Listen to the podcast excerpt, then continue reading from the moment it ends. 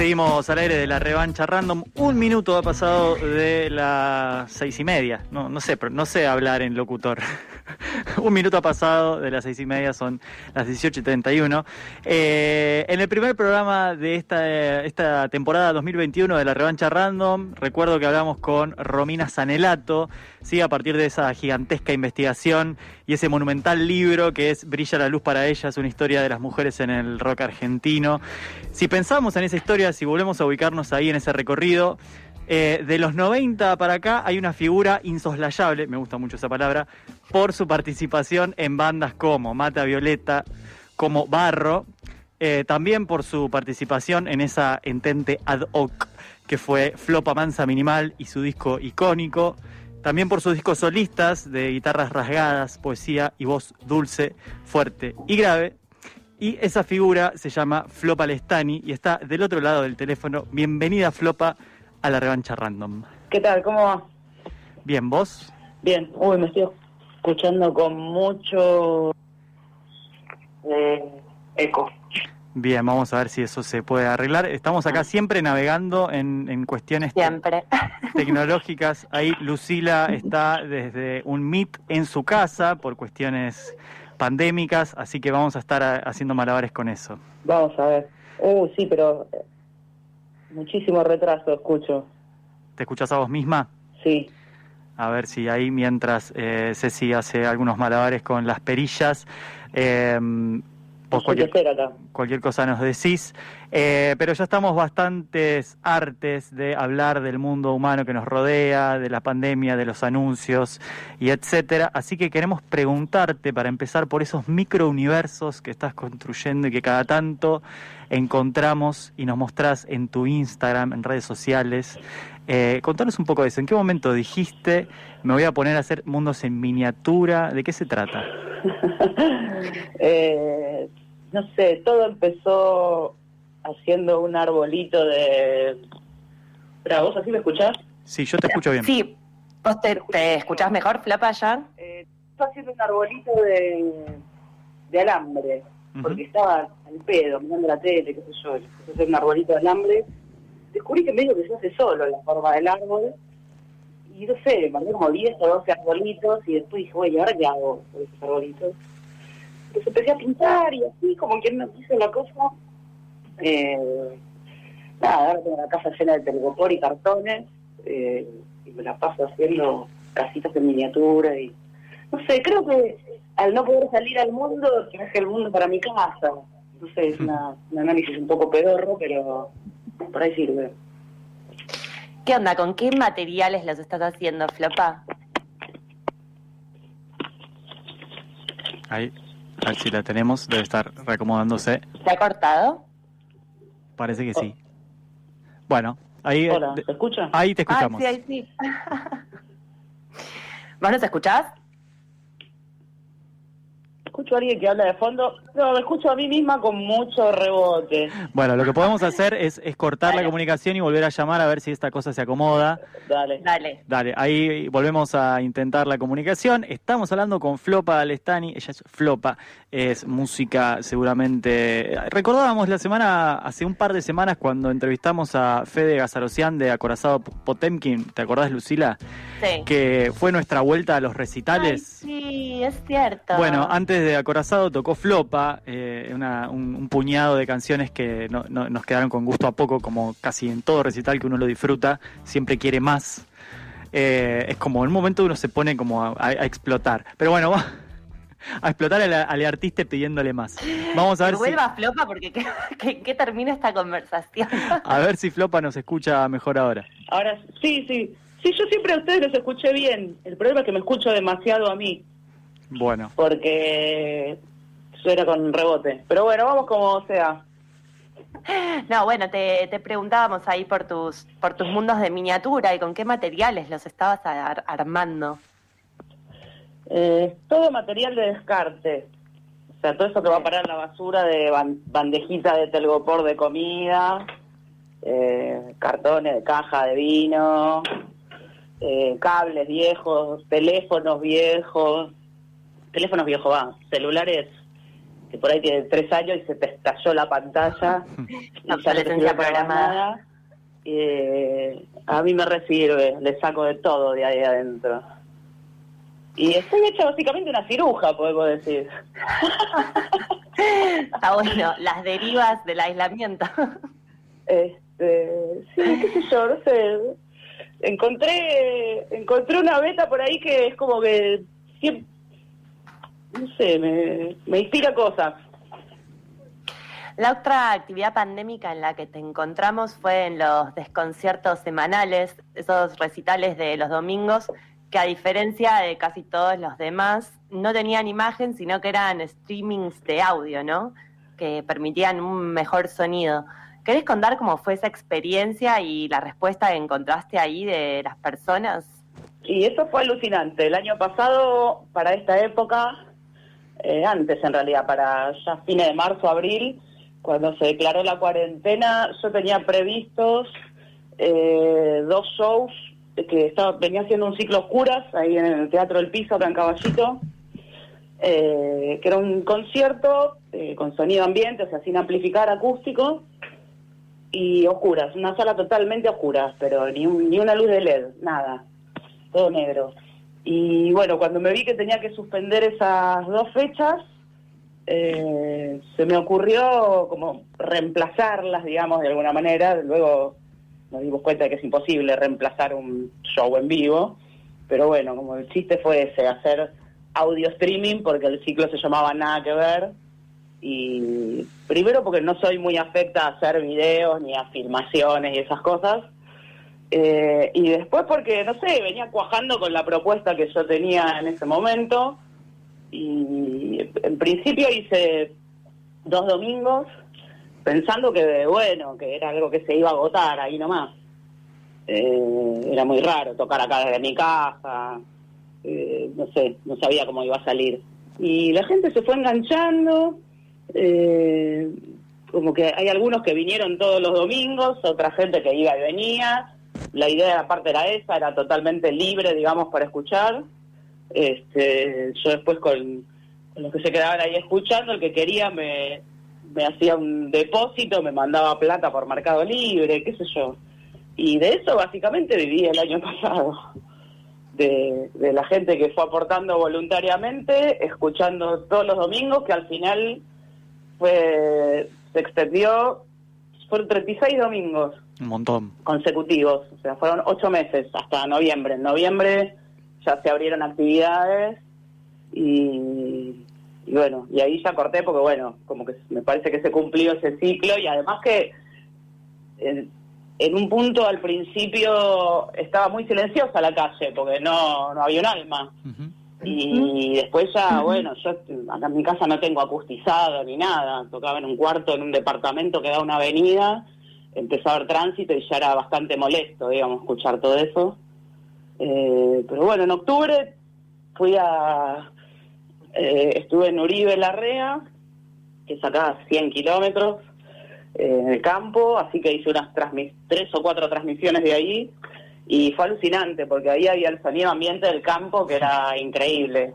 Un día hice a la noche ahí al aire libre y se escuchaban los pájaros, las ranas, los grillos, era increíble. Sí, fue, fue algo, es, es algo llamativo que en, una, en, en, épocas pandémicas sostener una actividad también ha sido difícil, ¿no? Por todo lo que implicó el confinamiento. Y también se daba algo muy, muy lindo, que era el chat que se daban en esos desconciertos, en el que... Eh, sí, el chat de la plataforma esta era bastante simple, digamos, como que no tenía para parar ni corazoncitos ni esas boludeces, pero a la vez eso lo hacía que estaba bueno. Eh, y sí, se interactuaba mucho por ahí, finalmente. Era como una, una conexión ahí en directo. Yo por ahí eh, no podía estar pendiente todo el tiempo porque me distraía mucho de estar tocando, pero por ahí entre tema y tema eh, me dedicaba a leer un poco ahí las cosas que ponían, que se, empezó a hablar la gente entre sí aparte. la verdad que se armó como una cosa muy linda de cercanía con la gente, ¿no? Porque para para el año pasado a esta altura, como que este año, no sé, estamos un poco más, ya sabemos que más o menos, qué esperar. Pero el año pasado era como muy película de ciencia ficción todo, y había gente que estaba muy sola en su casa y de pronto era un encuentro, una compañía que sabías que todos los domingos estaba esto y, no sé, la verdad que se, se, produjo algo re lindo que yo no, no me lo hubiera esperado de ninguna manera. Flopa, este sábado tocas en Café Vinilo y va a haber una transmisión en vivo, tocas con Gastón Macencio. ¿Qué onda? ¿Ahí te vamos a poder ver también? Sí, sí, ese es eh, con video, es grabado, como un set que hicimos en la sala de vinilo, eh, con Gastón Macencio en el piano, que es un show que ya habíamos hecho en enero en el CCK, eh, y fue re lindo tocar con Gastón a dúo, hizo como una selección de canciones de las más cool, así como el repertorio más sensiblero, eh, quedaba bien para el piano y la guitarra, Así que sí, va a estar, creo que va a estar bueno. Yo la verdad no es grabado, o sea, se emite en vivo el sábado a las 20 horas, pero ya fue grabado en el verano esto. Eh, y no vi cómo quedó, no escuché nada, así que bueno, sorpresa para mí también. Bien, lo bueno que se ha grabado es que no está sujeto a, las, a los anuncios que se puedan dar, que era un miedo que tenemos, porque nosotros siempre hacemos agenda todas las semanas y en estos tiempos la agenda que armamos el miércoles o jueves no sabemos si va a durar eh, hasta el fin de semana, porque se puede... Sí, no, no sé qué pasa esta semana con las cosas presenciales. Yo de hecho tenía una fecha para principios de mayo presencial en Que Tren Que Tren, que están haciendo shows, que es una canchita de fútbol y escuela de circo en Belgrano que la verdad que da para todo el protocolo y todo, pero bueno, yo justo esa semana estaba medio entre alergia, tosiendo y la verdad que no me daba salir, ¿viste? Eh, en estas circunstancias a estornudarle a la gente en la cara, ¿no? Un bajón. Pero bueno, me tuve que medio guardar. Ah, está complicado, estamos ahí con la agenda entre virtual, presencial, que no sabemos qué va a pasar. Y con los anuncios que después no sabes, viste, estamos como bolas sin manija, todo. Así, así, abrimos el programa, hablando exactamente de eso.